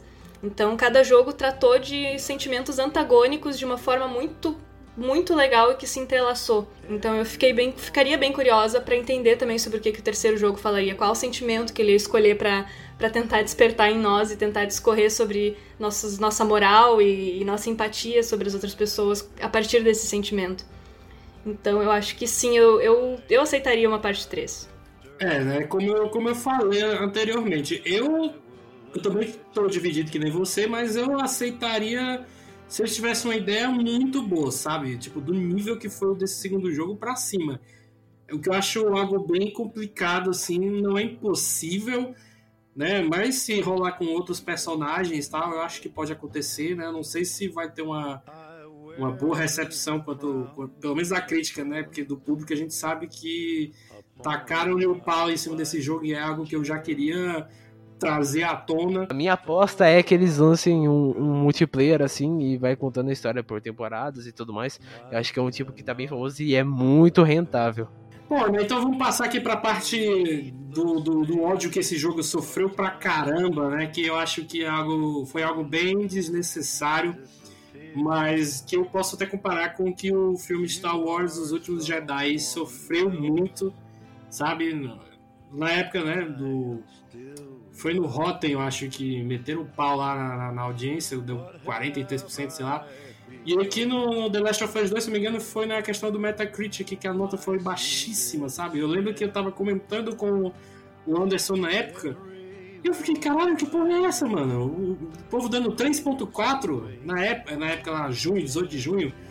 o jogo tinha nem sido lançado direito, a galera já tava dando notas baixíssimas. Esse ocorrido foi uma movimentação dos supostos fãs, porque de fã não tem nada, convenhamos, para detonar o jogo por ele estar tá apresentando coisas políticas sobre orientações sexuais, uso da droga, etc. O que acontece? A crítica especializada, contando eu, recebemos o jogo tipo duas semanas antes do lançamento oficial dele. Então, nós, os jornalistas que tínhamos esse acesso, jogamos tudo mais só notão. Se não era nota 10, era 9, se não era 9, era 8.9, mas abaixo de 8.9 ninguém deu. Então, o jogo estava impecável na crítica especializada. No momento que o Metacritic abriu para os usuários poder comentar, foi tipo no meia-noite do dia do lançamento. Em questão de 12 horas já tinha milhares de críticas negativas. E essas críticas negativas vieram de usuários normais, usuários que, comprar, que compraram na PS Store, usuários compraram em loja de jogos, usuários que compraram no YouTube, assim por dizer, ou que nem mesmo compraram. O pessoal simplesmente detonou o jogo sem ter jogado, dizendo assim mascarando o preconceito deles e questão de hater e em cima assim culpando a história, culpando fatores muito bizarros somente para poder mascarar a situação toda um dos exemplos que posso citar é um cara ter dito assim: Ah, o jogo fodeu com tudo foi construído no 1. O Joel nunca ia confiar em alguém que não conhece. Porque naquele momento, quando ele morreu, ele tinha confiado no pessoal pra esperar a neve passar. Pô, gente, tá um tanto de infectados atrás. Tá todo mundo em um canto que acabaram de se ajudar matando infectado. É normal que o Joel ia, ia achar de boa ficar ali. Então, não é motivo dizer que o jogo ferrou com toda a narrativa. É, é o famoso bomb reveal, né? Muita gente. É, eu acho que esse burburo. Eu acho que até. É, é legal de comentar para documentar, mas eu acho que ele é muito irrelevante. Eu acho que, por exemplo, no mês seguinte que o jogo lançou, sabe? Não, não importa mais. Já consertaram as notas, né? que é a nota de usuário e a nota de crítica, né? A nota de crítica é, se eu me engano, é alta ainda, mas a nota de usuário sempre é, ficou bem baixa por causa de pessoal que às vezes, como o Anderson já explicou, não jogou o jogo, né? Tarará, tarará. Mas eu acho que, sabe, é, é muita gente sem mais o que fazer, mas saiba que isso não interfere em nada, eu acho. Pouco, em menos de um mês, não liga e na história dos jogames, ou seja, no Game of the Year, sabe? Quando o jogo estiver concorrendo ao jogo do ano, isso não altera em nada. É engraçado isso, né? Que já que realmente a nota que eles deram não foi real, né? Não, não foi, não teve baseado em nada, então elas eram vazias, então não tinha como você levar aquilo a sério. Então alguém não deixaria de comprar um jogo por causa que esse cara deu uma nota zero. É que, é que eles fazem assim, né? Eles copiam e colam, né? Sabe, isso não afetou em nada as vendas do jogo, pelo que a gente sabe. Foi um negócio bem exato. Foi, foi extremo, né? Foi enorme, se eu não me engano. Mais de 3 milhões de pessoas no dia do lançamento do jogo. Foi bem absurdo por Metacritic. É, nunca teve tanto. numa bomba tão grande assim, né? De, de gente postando as reviews, né? Entre aspas, voadores assim. Mas é isso, gente. Sabe? É passageiro pra caramba isso aí. Não altera em nada. Ah, é porque tem, é, é parte de, dessas notas aí a galera tava dando porque tinha vazado né, algumas informações do jogo na internet. Aí tinha vazado que o, o Joel ia morrer no começo, né? Que foi o que eu peguei. É, que, que o jogo teriam duas protagonistas e que uma delas é a pessoa que mata o Joel. Né? Então a galera que já tava cega né, pelo, pelo Joel já tava ficando com muita raiva, né? Pô, eu vou, eu vou comandar a mulher que vai matar ele. Ah, esse jogo é uma merda, né? Já, já tá achando o jogo ruim sem nem ter entendido a parte dela primeiro, entendeu? Também tem a questão da, da, da sexualidade da, da Ellie, né, que ela é uma personagem gay e tal, ela namora lá a Dina, e elas duas saem é, por uma boa parte do jogo, né, juntas, né, contra os bichos, né, contra os próprios seres humanos, que chegam a ser até piores. Então a galera já mais conservadora já não vai gostar disso, entendeu? Já não gosta. Aí que não ia gostar mesmo. Então, ele, eles desceram o, cacete no, na, nas reviews do jogo por, por isso, entendeu? Então essa galera que é, que é broca nunca vai entender. Eu lembro que eu, eu, eu vi um post na, no Instagram que a foto era a Abby com um martelo de, é, e um texto lá na imagem dizendo que por que, que o jogo era ruim, né? Ah, sei lá, você controla a personagem que mata um querido, não sei o que, não sei o que, não sei o que. Aí, cara, eu, eu, tento não, não entrar muito nessas discussões, mas quando eu vi isso, eu não pude ficar parado. Aí eu fui lá comentar. Primeiro que eu fui ver se tinha alguém que concordava comigo, né? Porque se não tivesse ninguém, eu não ia comentar nada, senão 100% da galera ia vir pra cima de mim. Mas tinha um pessoal que tinha a mesma opinião que a nossa aqui. E aí eu fui lá, fui escrever, escrever, escrever, escrever. E mesmo assim tinha um cara que não conseguia entrar na cabeça dele o que, que significa desenvolvimento de personagem. Ele não entendia, simplesmente. E, e eu explicando por A mais B, é, desde o começo até o final do jogo. E aí o cara até mandou assim, ah, então se for por isso, o, o, o, aquele cara do Red Dead 2, o Arthur, era para se casar com aquele cara no final que, que mata ele no jogo. Vocês já jogaram o Red Dead 2, né? Não. Que porra é essa, Andy? Que porra é essa, Marreco? Cara, é um jogo muito grande, eu tenho que jogar vários jogos para fazer análise. Cara, é. Mas, mano, é, é, Isso, é passageiro pra caralho. Na cabeça do cara, isso faz total sentido. Não adianta a gente perder tempo sabe, com isso. E realmente tem gente que pode ter não gostado do jogo e é engraçado, né, que a gente fica até perdido. Será que esse cara tá falando de verdade ou não? Tem como discutir realmente com esse cara sobre o que ele achou do jogo ou não? Né, é uma pena até. Uma coisa que eu notei é que assim, quando a pessoa não gostou mesmo de Last of Us, ela costuma dizer os motivos. Tipo, ela realmente diz que não gostou por tal motivo, tal motivo e tal outro motivo.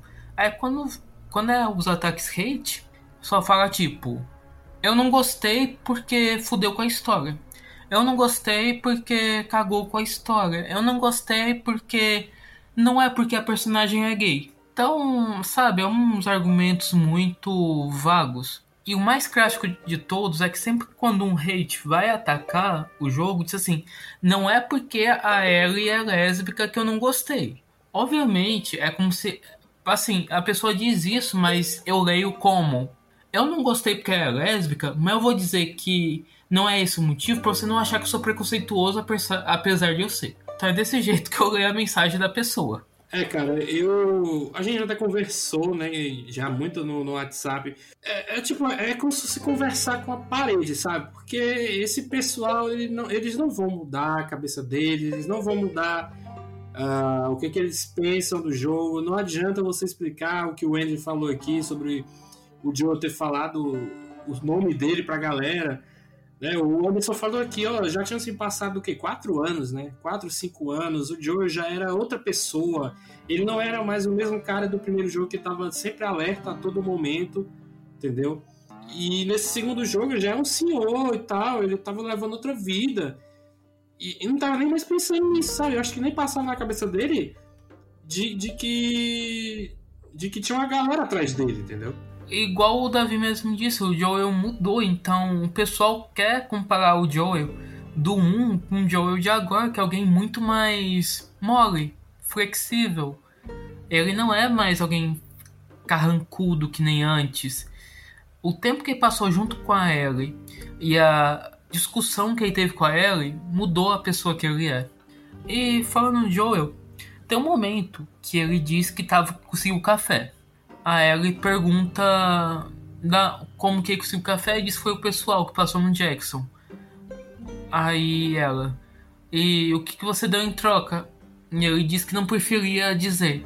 Então, o que, que vocês acham que o Joel usou como moeda de troca pro café? Fica um mistério. Sei não, não faço ideia. É, Lisa, e o que, que você acha de, de todo, toda essa história aí de que esses hates malditos aí que o, que o jogo sofreu? É, então, uh, eu acho que realmente foi, como o Anderson tinha dito logo no início, que foi por questões mais de, de da galera que não queria que o jogo envolvesse posicionamentos políticos, sexualidade. E como The Last of Us é um jogo que fala sobre a realidade, eu acho que não, não tem cabimento eles não abordarem esse tipo de, de conteúdo, né? Eu acho que, que tiraria a maior parte da consistência até da narrativa. E até os spoilers que foram vazados, né, pra, até para prejudicar o jogo de certa forma, quando os spoilers foram vazados, bastante gente estava tentando espalhar de mais formas, né, para estragar a experiência de quem queria realmente jogar. Mas eu acredito que os próprios spoilers eles não tenham sido assim de a ponto de estragar a experiência, porque o jeito que, que o jogo coloca as coisas que estão ali foram muito bem pensadas. Então, apesar dos spoilers, eu acho que não, não estragaria, sabe? Pois é, é, é eu, é, eu acho que se esses spoilers não tivessem sido vazados, talvez o, o, o, choque desse pessoal teria sido muito maior né, quando recebessem o jogo. Porque, como o, o Anderson estava falando aqui, é, teve uma galera que postou sem, sem nem ter fechado um dia de, de lançamento, sabe? E já tinha gente detonando o game por conta desses vazamentos. Então eu acredito que se não tivesse isso no começo não teria tanto ódio, né? Mas eu acho que ele seria. Ele teria uma curva crescente assim, sabe? Eu acho que ainda ia ter esse ódio, porque assim, no última ficha a gente postou a história toda, o gameplay do começo ao fim, assim que o embargo foi permitido, que foi o dia do lançamento. Cara, em uma hora que os vídeos tinham sido liberados, o primeiro vídeo só tinha 10 visualizações. O, o vídeo do final tava com 200 e lá vai cacetada de visualizações. Então o pessoal não queria saber do começo, não queria saber do meio, só queria saber do final do jogo. E a The Last of Us é que nem, sei lá, o último filme dos Vingadores que teve. Se você só vê o final, fica pensando, pô, que bosta é essa? O capitão tá velho, entregou o escudo pro fulano. Sendo que tem que ver tudo que levou o capitão a, entre... a ficar velho e a escolher o Sam para poder ser o novo capitão. É uma coisa que o pessoal foi logo pro final. Não quer saber o que. Não quer saber o que foi que resultou aquilo. Então, provavelmente, sem os spoilers, eles teriam só visto o final e teriam dado esse ataque de hate por não ser o final que, na mentalidade deles, é o merecedor. É, eu também, também concordo com que, o com que você falou, né? Então, essa galera que quer saber só do final, ela, ela vai ver aquilo lá, não vai gostar, provavelmente, e aí já vai dar uma nota sem ter visto o resto, né? Sem ter é, entendido toda a trama, porque o The Last of Us 2 ele tem uma história muito complexa. Eu, assim, eu não digo complexa de ser algo que não dá para entender, sabe? Mas complexo no sentido dos temas que ele trabalha no jogo, né? O tema da vingança, é, o, te, o, o, tema dessa jornada que, que envolve todo esse ódio, entendeu? É algo, algo pesado, sabe? Não, não é à toa que o jogo é, tem censura de 18 anos. Claro que tem a questão da, da violência também, mas eu acredito que também seja por isso que eu comentei antes. É, e tem algo que a gente não chegou a, a, falar, mas que vale a pena também, porque já, aí já faz parte do, do arco da, da Abby. Que quando ela dá, dá de cara com do, duas pessoas do, dos Serafitas, que são um grupo extremista, como o Guilherme falou, e é exatamente isso mesmo, né? Porque é, é, é o Lev e a irmã dele, que eu não lembro o nome dela, mas ela, ela até fala para ele, ó, a nossa líder, ela tinha todo é, como é que é, o embasamento dela religioso não é isso que você tá vendo, entendeu? É, a palavra dela foi, tipo, foi alterada, mudaram, desvirtuaram todo o sentido do que ela queria. Ela não queria violência, não queria morte nem nada, sabe? E eu acho super interessante essa parte, porque faz até a própria Abby mudar de ideia em relação a, eles dois, né? Porque ela tinha visto, tipo, talvez tenha entendido como uma, uma possível ameaça. Eles até ajudam ela, mas ela tava pensando nisso, né? Só que como ela, quando ela vai mudar de ideia, ela, ela fica até contra os próprios lobos, né? Que eram os companheiros dela. Então, por isso que a jornada da Abby eu, eu e o Anderson também, a gente até achou melhor, muito melhor do que o da Ellie, porque a Ellie foi vingança pura, sabe? O da Abby não, o da Abby teve toda uma constru... desconstrução para construir de novo o personagem dela. Isso foi muito foda pra mim. Aí, aí, aí, a galera que não quer saber do começo vai pular pro final e não vai entender, entendeu? Porque precisa, o jogo é longo, mas ele precisa ser longo para poder contar direitinho. Ele não pode ser apressado, sabe? Como o próprio último Star Wars foi, uma porra é, completamente corrida, sem desenvolver ninguém. E aí nesse jogo não, eu lembro que outro jogo também da, da Naughty Dog, que ele tem um começo lento, mas que eu consigo compreender porquê, é o Uncharted 4. Ele demora para engrenar, entendeu? Mas tem todo um sentido lá, que o, o, o, Drake, ele já não era mais um caçador lá de, de, de tesouro, entendeu? Tava trabalhando com outra parada. Depois que ele vai voltar ao, ao trabalho de caçador lá. Então, aqui é do mesmo jeito, sabe? Tem, é, a gente acompanha a vida da, da Ellie lá no, em Jackson. Aí depois a gente acompanha o começo lá da, da vida da Abby, até que essas duas vidas se cruzam e aí a gente consegue finalmente entender o choque né, de realidade das duas. Aproveitando sua deixa, esse jogo é tão assim que quando eu terminei de jogar ele, eu tipo, via outros jogos e ficava assim, ah, eu vou eu não vou jogar isso, é ruim. Porque nenhum jogo parecia ser tão grandioso, grandioso que nem o The Last of Us. Ele levou a minha exigência como jogador para outro patamar, porque na mesma época saiu aquele Genshin Impact, que ficou muito badalado e tudo mais. Eu até tentei começar a jogar, mas eu fiquei assim: poxa, velho, personagens genéricos, estereotipados, sem desenvolvimento, é só um gacha. Eu não vou jogar essa porcaria, eu quero algo que nem o The Last of Us 2.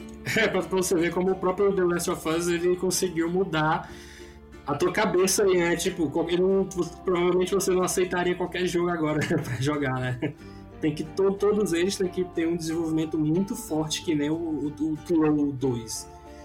É, mas, mas, mas, voltando à questão do Serafitas, eu acho muito legal essa parte. Eu, eu só acho que, tipo, eu entendo porque que eles não exploraram muito sobre eles, entendeu? E muito menos dos cascavéis. Mas nos cascavéis, beleza, foram tipo os capangas dos capangas, sabe? Eram capangas bem terciários, assim.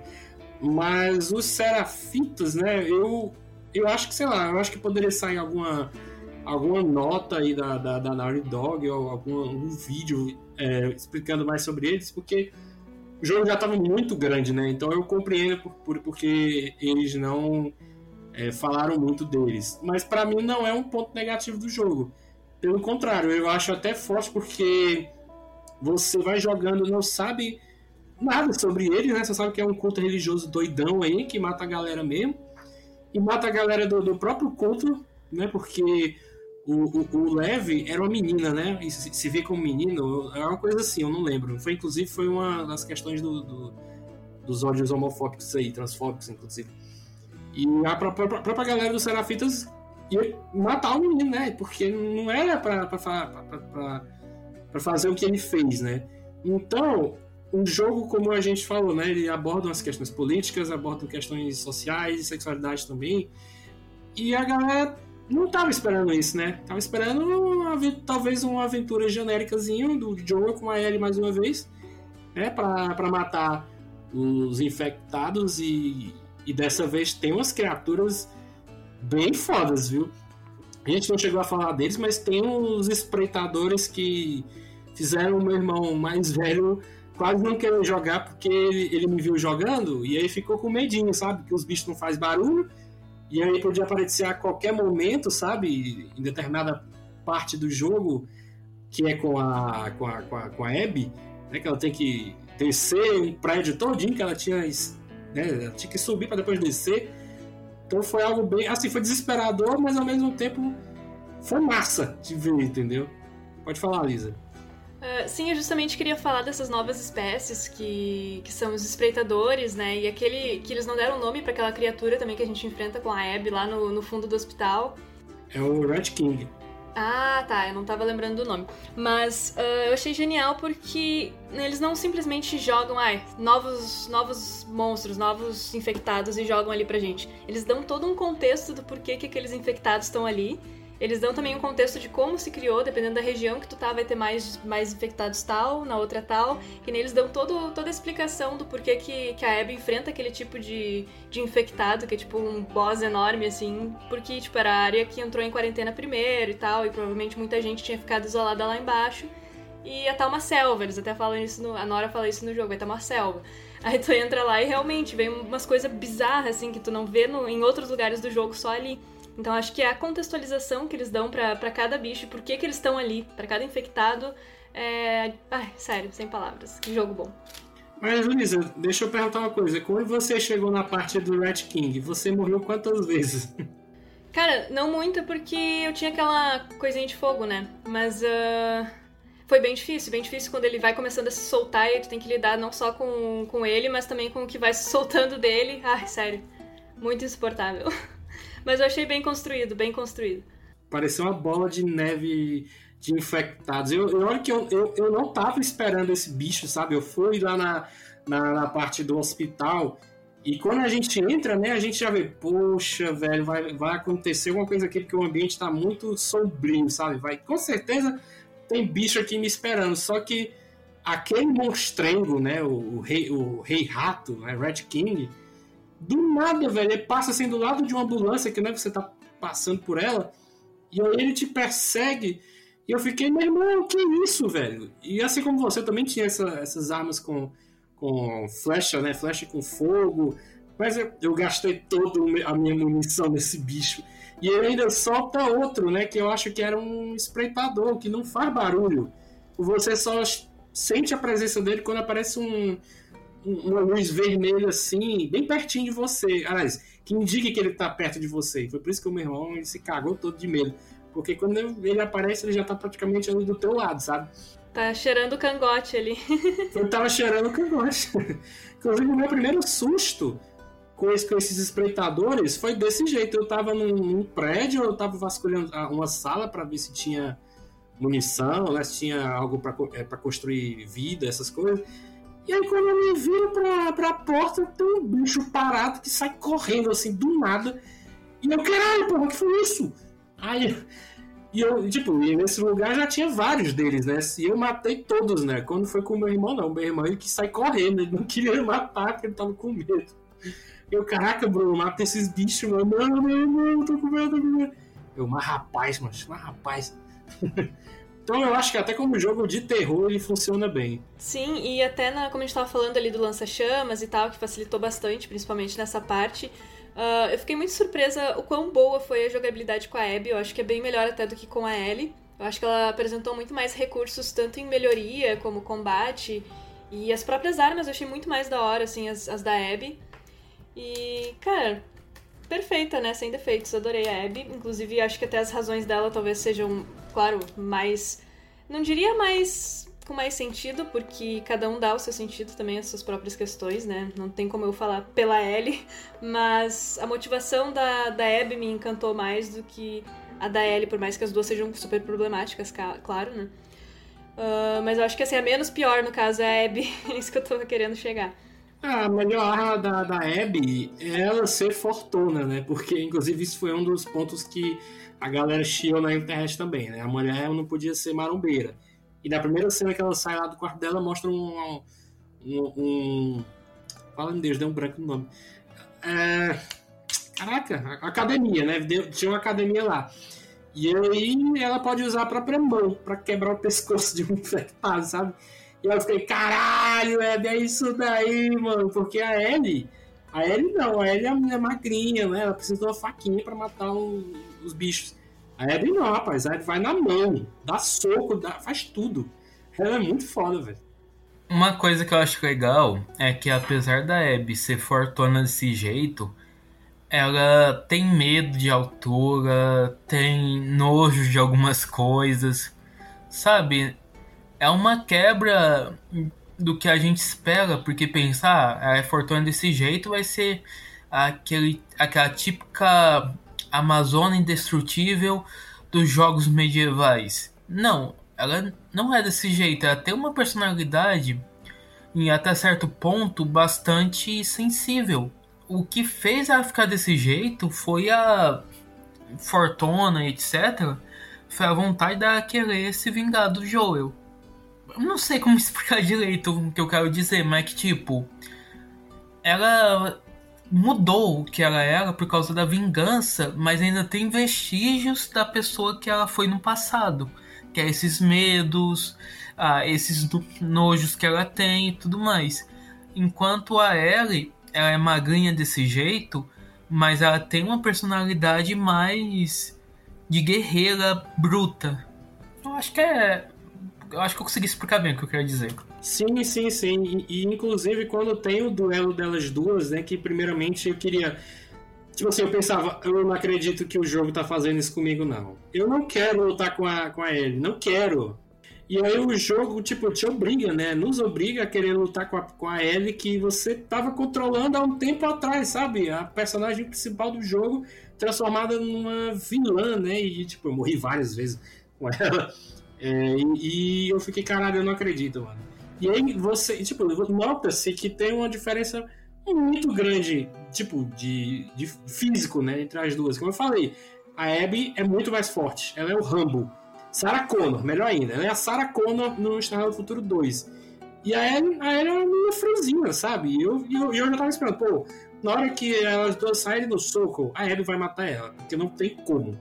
E quase que ia acontecendo, sabe? Ela quase mata a Dina também. Eu fiquei, meu Deus, não mata a Dina, por favor.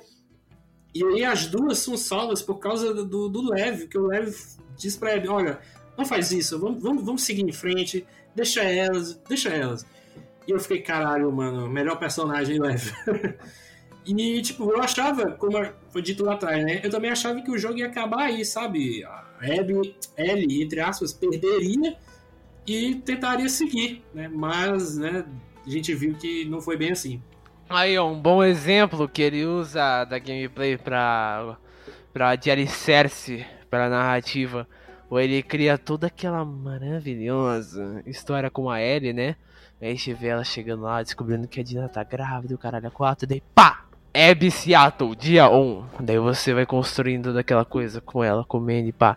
Daí você vê, porra, mano, ela é tão legal, eu não quero ver as duas batalhando. E você vê essas cenas horrorosas, né, cara? Que é você. A gente se via como a Ellie, né? Até aquela parte do jogo nessas primeiras 5, 10 horas. A gente era Ellie, então eu falava, meu, eu tô vendo eu mesmo correndo. E quando ele chegava lá e via usando molotov, usando flecha, e você tendo que usar mecânicas que você usou no primeiro boss do jogo, David, né? Aquele canibal pedófilo maluco. Você tá usando essa mesma mecânica contra ele. É genial, né? De você ter que pegar ela por trás assim no stealth, jogar garrafa, não fazer barulho, né? Porra, muito foda. E é isso, você não quer fazer aquilo. Só que você é obrigado. Pois é, cara. Pois é, é exatamente o que você falou. Eu me lembrei exatamente do duelo da Ellie contra o David, acho que é David, no, no, no, primeiro jogo, exatamente a mesma mecânica e fazendo justamente contra a Ellie, né? É algo, caralho, a Naughty Dog, velho. Só a Naughty Dog pra fazer isso com a gente mesmo. Só ela. É, gente, então eu já quero passar aqui para a parte final do podcast, onde a gente dá as notas Lembrando que as nossas notas são em esmeraldas, né? Porque o, o nome do programa é a primeira fase do Sonic. É, Anderson, então de uma a sete, de uma a sete esmeraldas, qual é a sua nota para The Last of Us 2? Dou sete cogumelos. Jogo errado, cara. sete esmeraldas. É só isso? Você não ia falar mais nada assim, tipo? Embasar, porque. Eu já enalteci esse jogo do começo ao fim do podcast. Tem como enaltecer mais? A única coisa que eu acho que ele já perdeu o pódio foi em questão de expressões faciais, porque Maurício Morales, ao meu ver, tomou esse pódio. Mas fora isso, o jogo ainda é gote. É incrível, narrativo e tudo mais. Mas o Miles Morales aí, você jogou no PS5 ou não foi no PS4 ainda? Cara, foi no PS4 e já tá com. E tipo. A gente fica pensando, caralho, o PS4 consegue fazer isso. Porque tá alto nível. Depois tu me empresta o jogo aí pra eu jogar. Cara, eu acho que dá pra falar rapidinho de 0 a 7 esmeraldas, né? Isso é bem complexo. É, mas de 0 a 7 esmeraldas eu dou. Cara, eu dou 6. E eu acho que ele é um jogo muito bom, ele é perfeito em tudo que você propõe. Mas é, é incrível que é um jogo que me tocou tanto, só que eu ainda tenho opiniões muito divergentes com ele. Sabe, ele me dá um retrogosto muito estranho, sabe? Eu acho que ele talvez ele feche uma história muito boa, só que eu acho que talvez o Last of Us 2 ele tenha decisões de design que vão envelhecer muito mal. E, por exemplo, é engraçado que eu amo tanto esse jogo, mas eu não trocaria ele por nenhum que tá, por exemplo, no meu top 10 jogos favoritos. Eu gosto muito dele, reconheço. Mas, pessoalmente, é... sabe, eu acho que a longo prazo ele não é um jogo que funciona muito bem.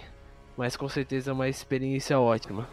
É, a, a, gente vai ter que esperar alguns anos, né, pra ver se vai se concretizar o que você tá falando aí, né?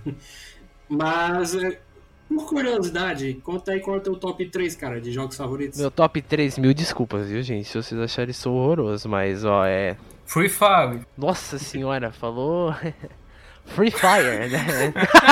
Free Fire é PUBG e Fortnite, galera. Tô brincando, mas em, em, primeiro lugar eu acho que eu colocaria Bloodborne.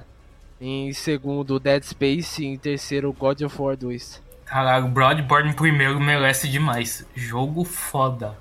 Cara, eu, o pior é que o God of War é um negócio que eu fico muito indeciso entre Portal e ele, né? Porque God of War é uma coisa mais sentimental. Mas é isso. Não, tudo bem, cara. Um bom top 3 aí. Desses três, eu joguei Dead Space e o God of War 2, o, o, o God... Dead Space é a síntese de uma obra de arte fleumática que transcende pelo seu jazz. No passar do tempo, seu fenecimento se mostra incólume. Filosofou agora também. Caraca. Bom pra caralho. Me diga o que foi que você fumou agora, porque eu também quero. Eu, eu, lembro que o Dead Space 1 eu, eu, não cheguei a finalizar porque eu tinha empacado numa parte que tinha muitos monstros e pouca bala. E aí eu desisti. Mas então, estamos desvirtuando do tema do jogo.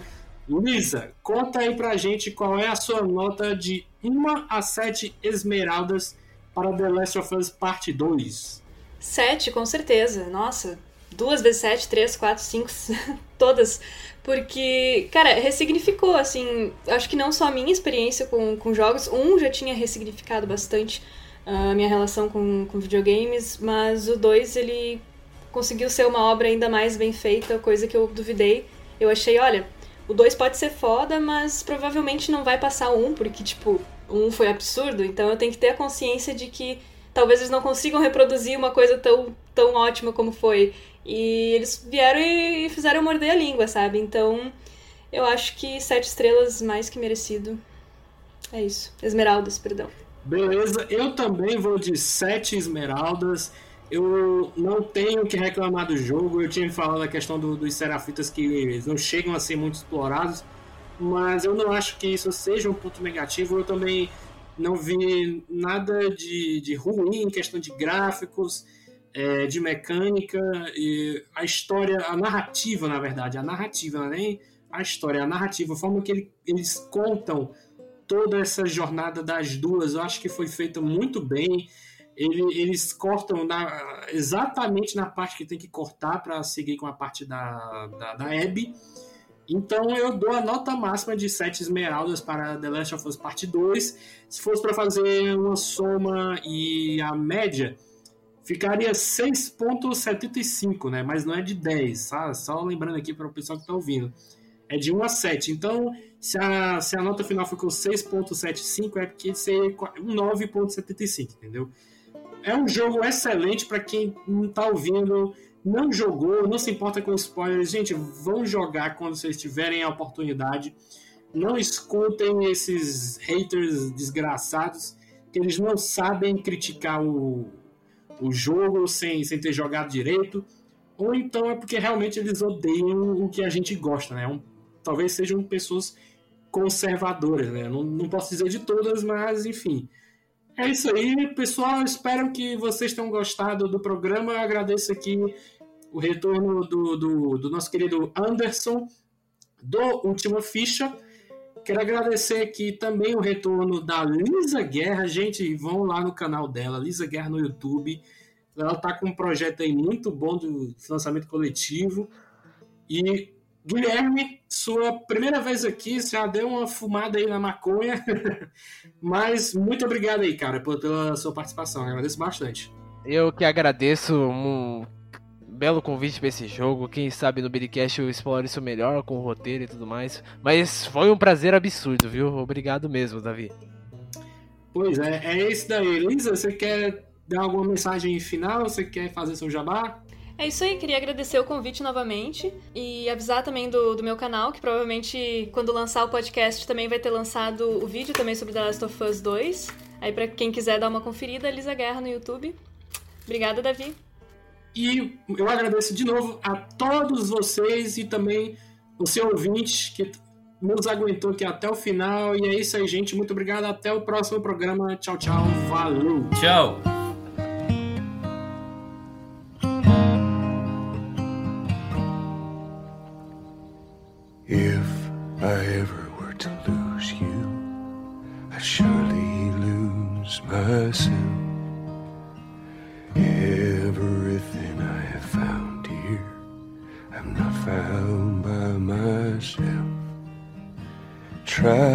Sometimes you'll succeed to make this man of me. All my stolen missing parts. I've no need for any more. Cause I believe, and I believe, cause I can see our future days, days of you and me.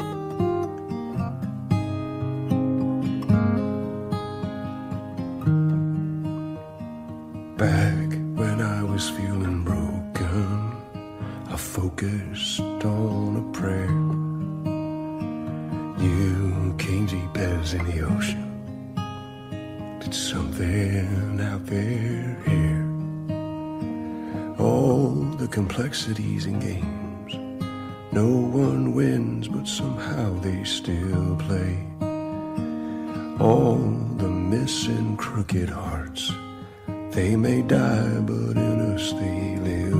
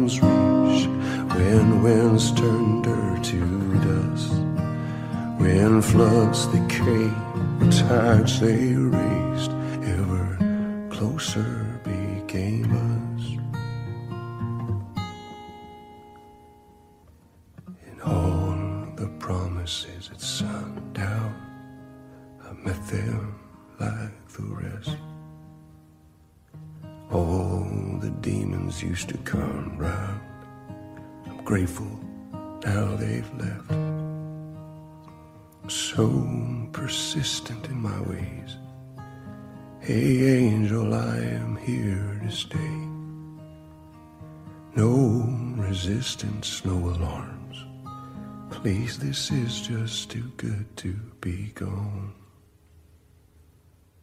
And I believe, and I believe, cause I can see our future days, days of